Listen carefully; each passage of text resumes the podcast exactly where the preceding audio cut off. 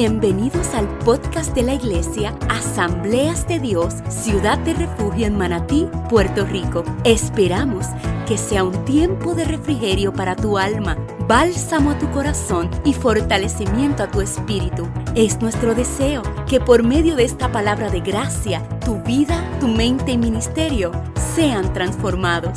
Bendecidos.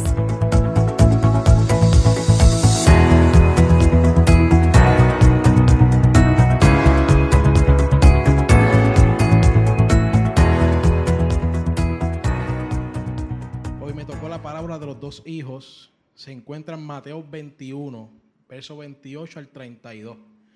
Lo pueden buscar. Yo lo leo en nueva traducción viviente. Gracias. Amén. Cuando lo tengan me dicen amén. Mateo 21, verso 28 al, al 32. Amén. Ok. la palabra del Señor dice así. Pero ¿qué piensan de lo siguiente? Un hombre con dos hijos le dijo eh, un, un hombre con dos hijos le dijo al mayor, hijo, ve a trabajar al viñedo hoy. El hijo respondió, no, no iré. Pero más tarde cambió de idea y fue. Entonces el padre dijo al otro hijo, ve tú. Y él le dijo, sí señor, iré, pero no fue. Jesús le pregunta, ¿cuál de los dos hijos obedeció al Padre? Ellos contestaron, el primero. Luego Jesús explicó el significado. Les digo la verdad, los corruptos cobradores de impuestos y las prostitutas estarán en el reino de Dios antes que ustedes. Pero Juan el Bautista vino y les mostró a ustedes la manera correcta de vivir, pero ustedes no le creyeron. Mientras que los, que, mientras que los cobradores de impuestos y las prostitutas sí le creyeron. Aún viendo lo que ocurría, ustedes se negaron a creerle y a arrepentirse de sus pecados. Ya están viendo por qué esta parábola no es como las otras. Y cuando yo me tropiezo con esta, con ese verso, ese verso 31, yo me quedé frío, honestamente. Lo había escuchado, pero leerlo y tener que ponerlo no es lo mismo. Esta parábola es de confrontación. Como les dije, no es como la dijo pródigo, ya que es una palabra de corrección. La corrección en nuestras vidas, en, ocasiones, yo diría que es correcta. Nosotros tenemos nuestros hijos y los criamos. Nosotros no podemos eh, aplaudirle todo lo que hacen. Llega el momento que hay que corregirlos, porque si usted no corrige a sus hijos, ¿qué va a pasar en un futuro? No va a tener límites, no va a saber qué está mal, qué está bien y la corrección llega en el momento correcto. Pero no se preocupe, esta palabra puede ser que le moleste, pero al final va a ser edificado. Ese es el poder que la, que la, que la, que la diferencia a cualquier otra cosa. Antes de, de seguir en la parábola, quiero darle un poco de tela, un poco de contexto para que puedan entender en qué, en qué situación estaba Jesús qué ánimos habían y por qué la parábola. Primero que nada, Jesús hizo unos actos en Jerusalén que a los sacerdotes y a los ancianos le, los tenía perturbados. Uno de ellos fue la purificación del, templo. Jesús llega al templo, ellos habían hecho un mercado en el templo. Jesús sacó a todo el mundo, viró mesas, recogió, puso el templo en orden, con autoridad. Una autoridad que ellos decían, ¿de dónde este hombre viene con esto si nadie le ha dado esa autoridad para hacerlo? Después que purifica el templo, hay unos ciegos y unos cojos en ese lugar. Él hace milagros allí. La Biblia dice que él sana a los ciegos y los cojos de, ese lugar. Los niños, al ver la grandeza de Jesús, de lo que estaba haciendo, ellos empezaron a alabar a Jesús. Pero hubo un acto antes de esto. Antes de llegar a Jerusalén, él hizo una entrada triunfal antes de llegar a Jerusalén. Y yo voy a leer los textos de lo que sucede antes de esa entrada porque hay unos detalles aquí muy importantes. No tiene que buscarlo. Mateo 21, 2 y 3 dice, Jesús le dice a uno de sus discípulos, a los discípulos, vaya a la aldea que está allí. Les dijo, en cuanto entren, verán una burra atada junto a su cría. Desaten a los dos animales y, y tráiganmelos.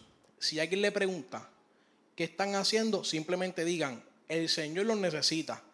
Entonces le permitirán llevárselos de inmediato. ¿Por qué yo leo eso? ¿Por qué yo, yo, yo me impresionó eso? Porque Jesús los envió a un sitio a buscar un animal. No solamente dijo qué animal era, le dijo dónde estaba, cómo estaba y qué tienen que hacer si alguien venía a interrumpirse lo que iban a hacer. ¿Qué quiere decir eso? Ese Jesús que los envió a ellos a hacer eso es el mismo Dios que nos encomisionó a nosotros.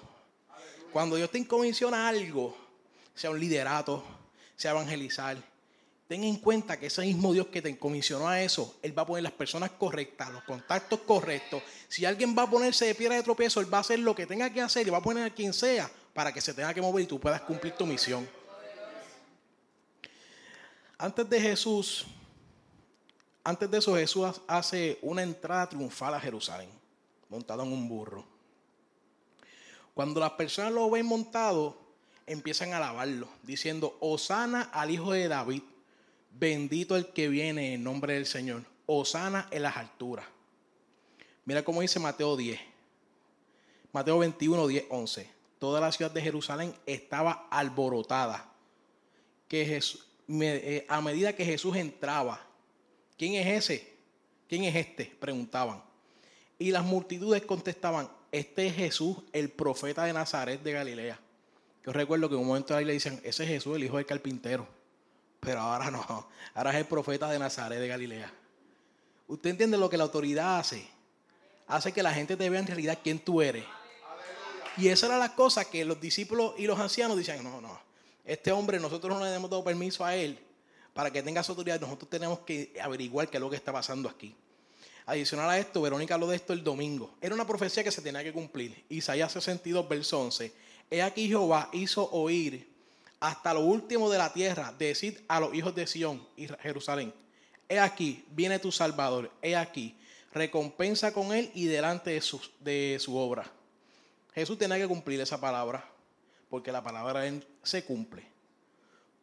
Todas estas cosas incomodaron a los sacerdotes y ancianos, tuvieron que confrontarlo.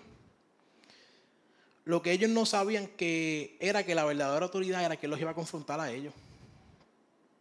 Aquí en Mateo 21, verso 23 al 27, es la confrontación de Jesús con los sacerdotes.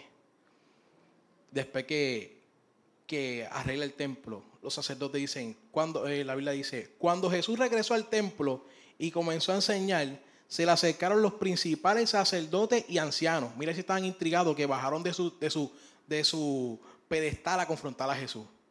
¿Con qué autoridad hace todas estas cosas? Le reclamaron.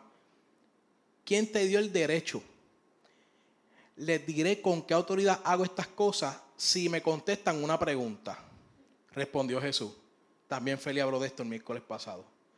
La autoridad de Juan para bautizar, ¿provenía del cielo o era mente humana? Ellos discutieron el asunto unos con otros. Si decimos que provenía del cielo, nos preguntará que por qué no le creímos a Juan. Pero si decimos que era meramente humana, la multitud se nos volteará contra nosotros, porque todos creen que Juan era un profeta. Entonces finalmente no le contestaron, no sabemos, no sabemos. Y Jesús respondió, entonces yo tampoco le diré con qué autoridad hago estas cosas. Qué fácil es responder así para salir del paso. Prefirieron dar la contestación incorrecta antes de aceptar, tú tienes razón. Tú, es que, es que, no, no, tenían forma de poder combatir a Jesús. Jesús era Dios encarnado en hombre. Era imposible superar esa sabiduría.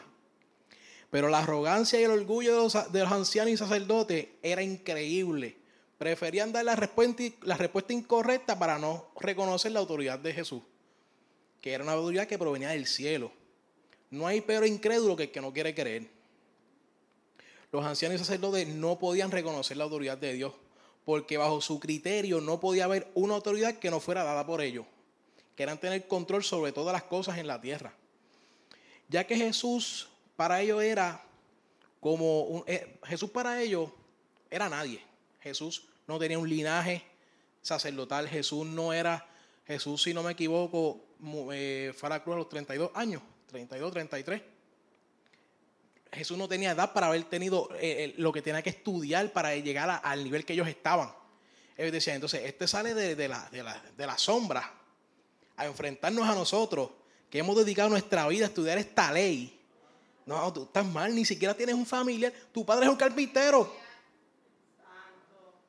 Ustedes pueden entender el revolú que esa gente tenía en la cabeza. Y el único, lo único que a Jesús le daba posición es que ellos no tienen hambre en los debates con Jesús. Cuando ellos tienen esos careos con Jesús en la gente y la gente puedan observar la sabiduría de Jesús palpablemente, cómo dejaban ridículo a esos, a esos sacerdotes, eh, la gente puede entender que, espérate, aquí algo está raro.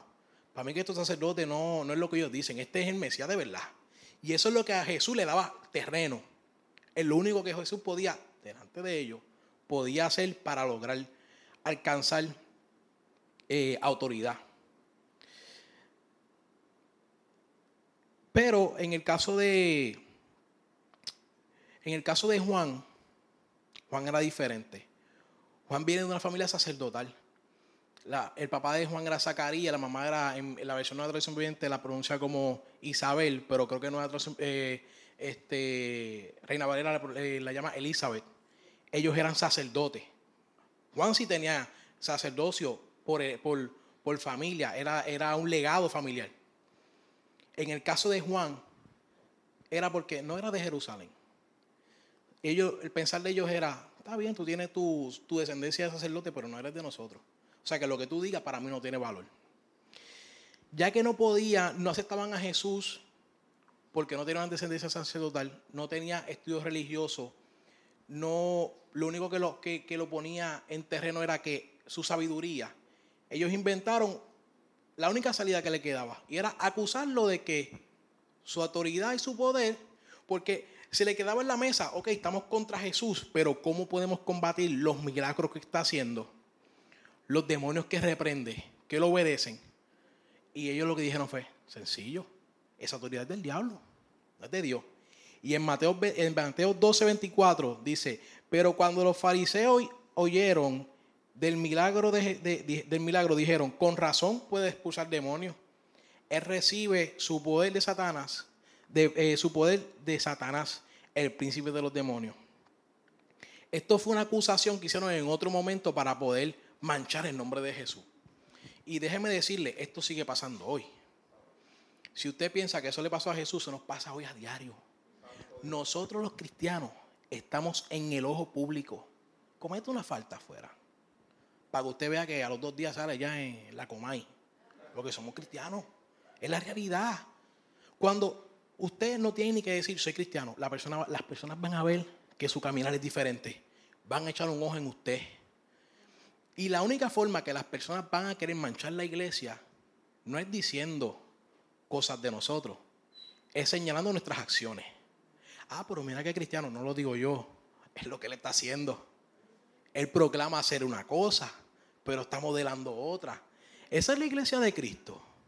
Eso es lo que los cristianos quieren inculcar a nosotros. Para eso me quedo en el chinchorreo. Para eso me quedo con mi estilo de vida. Yo, yo no veo la iglesia, pero yo soy, yo soy mejor ser humano que él.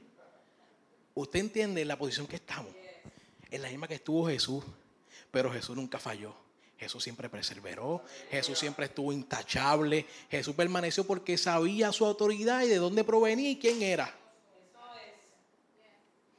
Aquí viene el careo de los, sacerdotes cuando Jesús, Mateo 21, 28 32. esta es la palabra nuevamente, discúlpame. Ya que tienen, ya que tienen contexto, saben en dónde está Jesús rodeado con estos sacerdotes que están, vamos a decirlo como dicen en el campo, están por techo. No saben qué hacer. Entonces Jesús viene con la parábola. Pero ¿qué piensan de lo que sigue? Lo siguiente. Cuando Jesús arranca con una pregunta así, ya tienen que ponerse nerviosos. Un hombre con dos hijos le dice al mayor, hijo, ve, trabaja el viñedo hoy. El hijo respondió, no, no iré. Pero más tarde cambió de idea. Y fue. Entonces el padre le dijo al otro hijo, ve, ve tú, y le dijo, sí señor, y, pero no fue. ¿Cuál de los dos obedeció el Padre? Ellos contestaron, el primero. Jesús le explicó el significado de los, de los, de le dijo la verdad. El significado, les digo la verdad. Los corruptos, cobradores de impuestos, se me perdió, perdónenme. Los corruptos cobradores de impuestos y las prostitutas estarán en el reino de Dios antes que ustedes. Pues Juan el Bautista vino y les mostró a ustedes la manera correcta de vivir, pero ustedes no, no le creyeron. Mientras que los cobradores de impuestos y las prostitutas sí le creyeron. Aún viendo lo que ocurría, ustedes se negaron a creer y, a arrepentirse de sus pecados. Un minuto.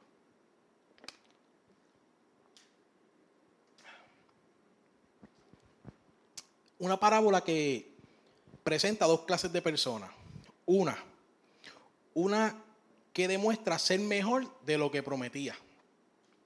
Otra que promete más de lo que, de lo que demostró ser después. Esto es algo que nos encontramos a diario.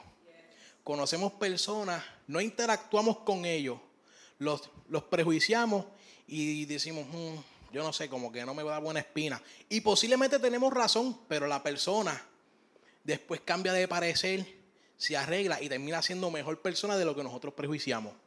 Pero está el otro que desde que tú lo ves de lejos, wow, es un hombre de Dios, wow, es una mujer, uff, tacho, no es fuego. Como dijo Feli una vez, comparte 10 minutos con ellos y tú dices, saca el viejo dicho de los puertorriqueños, que del agua labra me, me libre Dios, que de la mansa me libro yo. Y a huir. Así eran estos dos hijos. Antes de continuar, quiero explicar y presentar qué era el padre y qué eran los dos hijos y el porqué de la respuesta de los sacerdotes.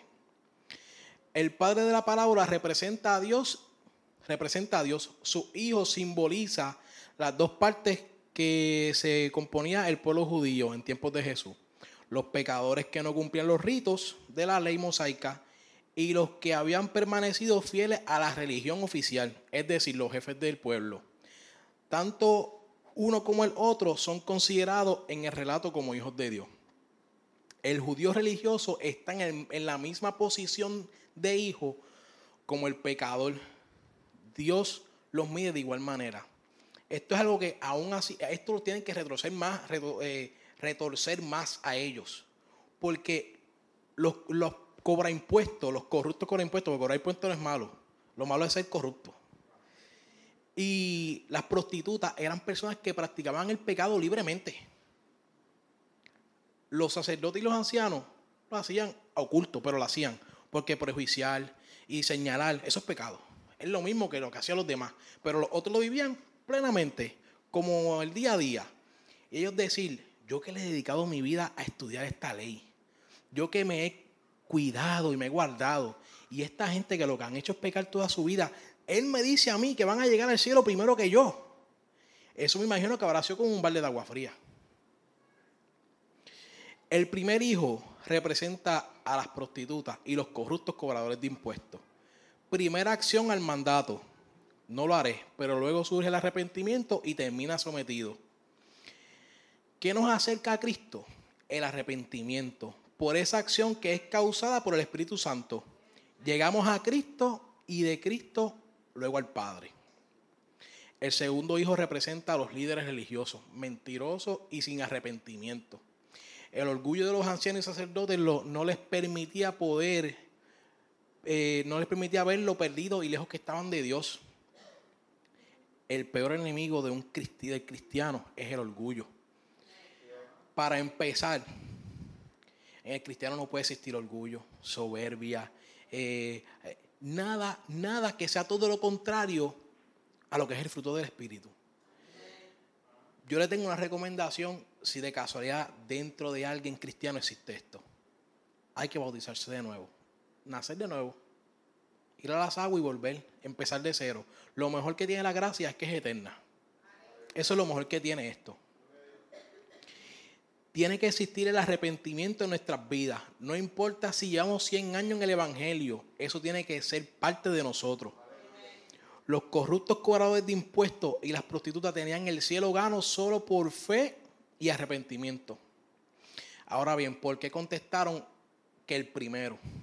No fue porque vieron arrepentimiento eh, en el primer hijo. Para los judíos era bien importante tus acciones. Tú podías hablar bonito, pero si no tenías acción en tus palabras, para los judíos, nada que ver. El judío dice, bueno, él dijo que no, pero terminó yendo. Pues No ha pasado nada porque accionó a lo que, a lo que, a lo que se le envió. Para ellos el hacerlo era todo. Y lo que no te entendían era que para Dios las obras sin fe son muertas. Esto lo dijo Verónica el domingo. Todavía Jesús no había llegado a la cruz.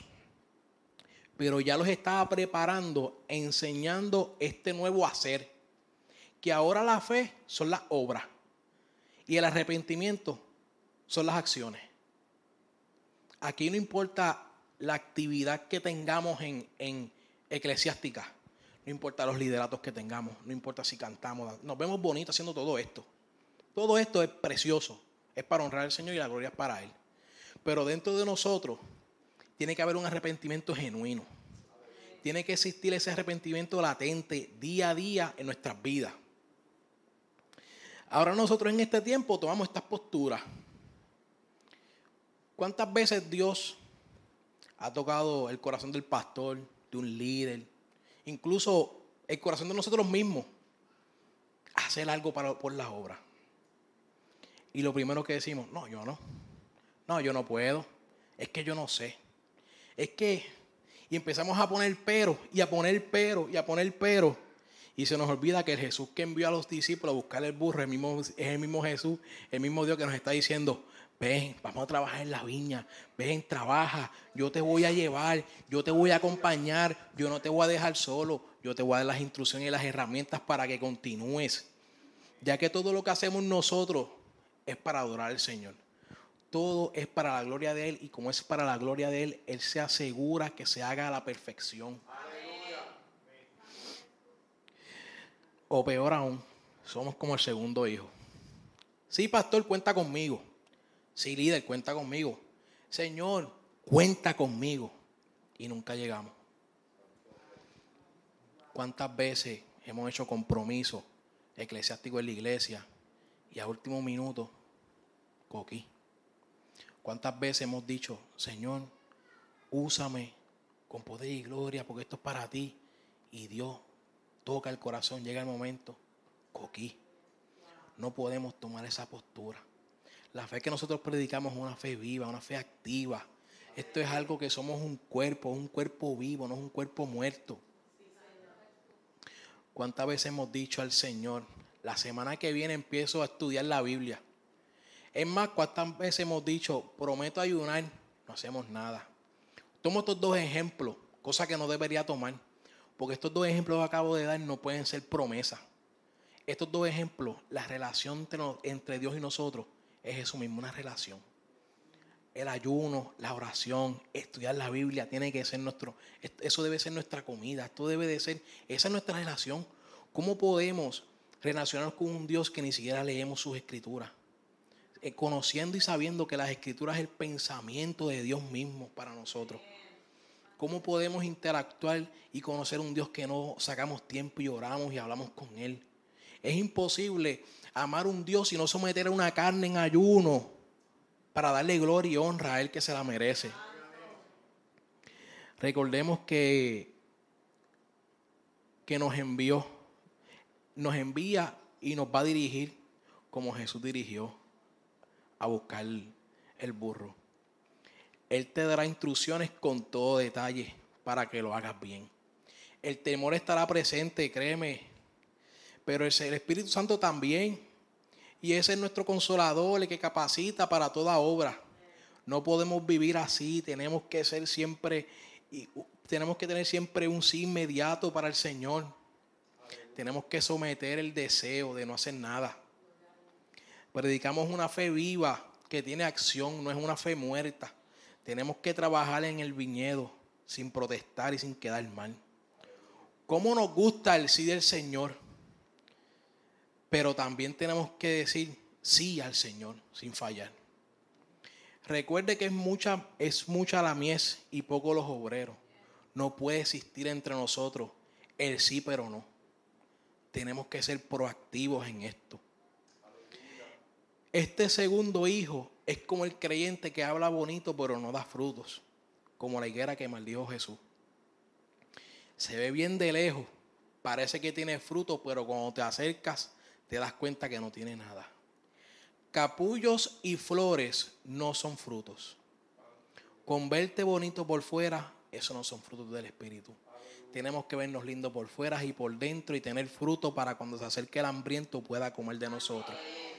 Esa es la función del verdadero cristiano. Que podamos ser árboles repletos de fruto para el hambre de este mundo. Sal para esta tierra. Del primer hijo no se esperaba mucho, ya que era de doble ánimo y rebelde. Pero aún así terminó haciendo lo que el padre le pidió por arrepentimiento. El segundo prometía según su fachada, pero en realidad no tenía compromiso con el Padre, ni tampoco arrepentimiento. ¿Por qué los corruptos, los corruptos cobradores y las prostitutas creyeron en Juan? Juan vino en camino de justicia. Él no solo predicaba, sino que practicaba lo que estaba predicando. Era un hombre que por los frutos que él tenía, por sus acciones, su comportamiento, su ejemplo, su testimonio, le daba validez a lo que él estaba diciendo. Recuerden que él estaba lidiando con judíos. Él tenía que modelar lo que estaba predicando porque si no, no iba a tener ningún efecto en ello. Y por esa razón es que esa gente empezaron a creer en Juan. El pueblo podía ver la diferencia entre Juan y los líderes religiosos. Los líderes religiosos los miraban por encima del hombro mientras que Juan los abrazaba y los besaba. Decían, pero ¿quién está mal aquí? ¿Qué está sucediendo? Hay un error en esta ecuación. Los frutos de Juan fueron por lo que el pueblo pudo reconocer el mensaje de Juan. Ellos decían, este hombre no es, no es normal. Este Dios que él, él habla tiene que ser verdadero el pueblo veía a Dios por medio de Juan. Y aquí hay algo que el pastor Milton dijo el domingo que a mí me retumbó la cabeza y el espíritu y todo lo que tengo encima. Y esta pregunta yo la voy a tocar aquí esta noche. Lo mismo tiene que pasar con nosotros. El pastor Milton dijo esto el domingo, que él se lo pregunta. Las personas ven a Cristo a través de mí. Tremenda pregunta. Hay que aplicar esta pregunta mientras trabajamos mientras estamos de compra, mientras estamos en un compartir familiar, en cualquier lugar que no sea aquí. Aquí sí, cualquiera ve a Cristo a través de nosotros. Ahora, pero cuando tú trabajas, cuando estás de shopping, cuando estás en un compartir familiar, cuando estás en un lugar que todos hacen cosas que tú no haces, ven a Cristo a través de ti. Desde que Milton dijo eso, yo me lo he preguntado toda la semana, mientras trabajo. Y a veces yo antes de hacer cualquier cosa digo, la gente está viendo a Cristo a través de mí. Porque somos inconscientes y no nos damos cuenta. A veces hasta un mínimo gesto que nosotros hagamos. ¿Viste en el cristiano? Vaso ahí. Como que no sé. La gente son bien protocolares. Si ven algo distinto, está mal. Lo, lo diferente asusta. Pero es bueno tener postura de cristiano. Es algo que lo que la gente conoce como el pentecostal pentecostal. Hay niveles pero es bueno ser un poco, un poquito, usted sabe. Lo que le comenté al principio, Juan también venía de una familia sacerdotal, Zacarías y Elizabeth, ambos eran sacerdotes, no había excusa para para los ancianos no creer en lo que Juan estaba diciendo. Él tenía un respaldo por herencia. Pero tomaron la excusa de que Juan no era de Jerusalén y tomaron acción en no creerle. Adicional a eso, el orgullo de los ancianos era increíble y de los sacerdotes. Ellos no podían aceptar que Juan tenía razón porque si ellos aceptaban eso, ellos lo que estaban declarando era como que adicional a nosotros hay alguien más que está allá arriba que puede dar autoridad en la tierra. Y automáticamente lo que ellos habían sembrado, que era como un control en la humanidad, se iba a derrumbar. Ellos no podían aceptar eso. Dios bregó con ellos de toda manera posible. Envió a Juan sin número de personas. Pero ellos querían tener, no, tiene que venir por esta línea. Si no por esta línea, no es, lo, que yo creo. Pero tengo que decirle que Dios vino, no vino a doblegarse a nuestras exigencias. Él vino a salvar el que quiera ser salvado. Es tan fácil ser salvado que con simplemente decir, yo te acepto, Jesús. Yo creo en ese sacrificio en la cruz del Calvario yo creo que lo que tú hiciste fue por mí. No me lo merecía, pero tú lo hiciste. Simplemente con eso y creer en eso y vivir arrepentido de lo que hacemos, Ya con eso somos salvos. Simplemente es querer ser salvado. El arrepentimiento trae acción para trabajar en, la viña del Padre. Y quiero cerrar con esta pregunta.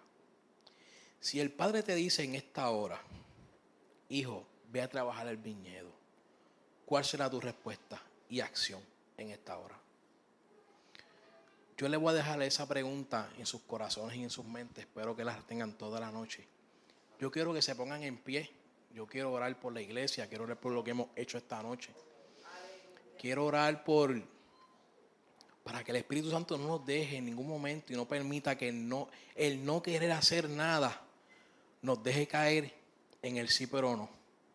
Que no nos deje caer en el que yo no puedo. Que no nos deje caer en envía a otro. Yo me quedo acá atrás haciendo, pasando la escobita. Somos necesarios en todas las áreas. Somos un cuerpo.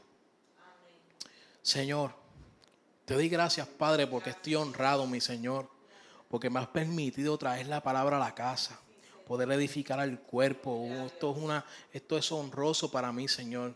La gloria y la honra siempre es para ti, Señor. Padre, en esta hora humildemente vengo en oración, Señor, con la iglesia a pedirte, Espíritu Santo de Dios, que no nos permitas caer, Señor, en el sí, pero no. Que no permitas que la duda entre, entre a nuestros corazones, Señor. La palabra dice que todo viene de ti, por ti y para ti, Padre.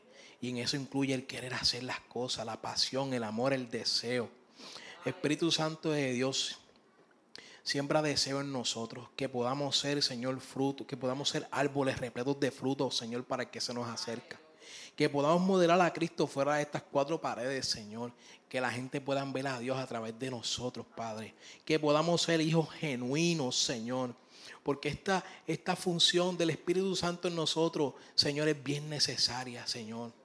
Señor, tú pusiste unos regímenes unos mandatos unas leyes que tú reconoces que son imposibles para seguir si no es contigo, Señor. Necesitamos que nos sigas cubriendo y bendiciendo como siempre lo has hecho, Padre. Señor, si alguien esta noche tiene algún pensamiento, Señor, negativo, Señor, lo ponemos en tus manos, Padre, y que pueda tener paz y descansar en esta noche. Padre amado, Padre, los dejo con esta pregunta, incluyéndome, Señor. Ayúdanos, Señor, a evaluarnos profundamente en lugares que nunca lo hemos hecho.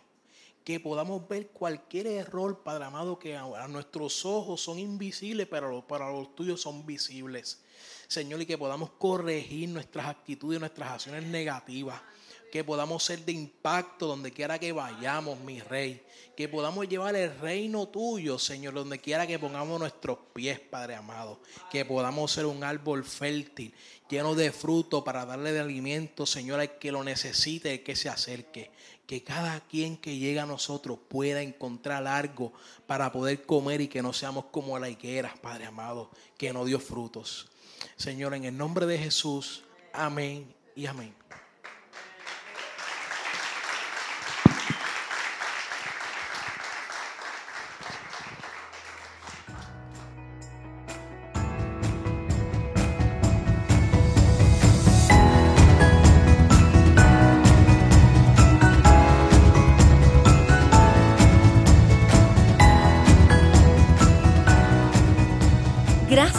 Escucharnos. Te invitamos a que nos sigas en nuestras redes sociales como AD Ciudad de Refugio. O si vives en Puerto Rico, te invitamos a que nos visites miércoles 7 y 30 de la noche y domingos 10 de la mañana. Bendecidos.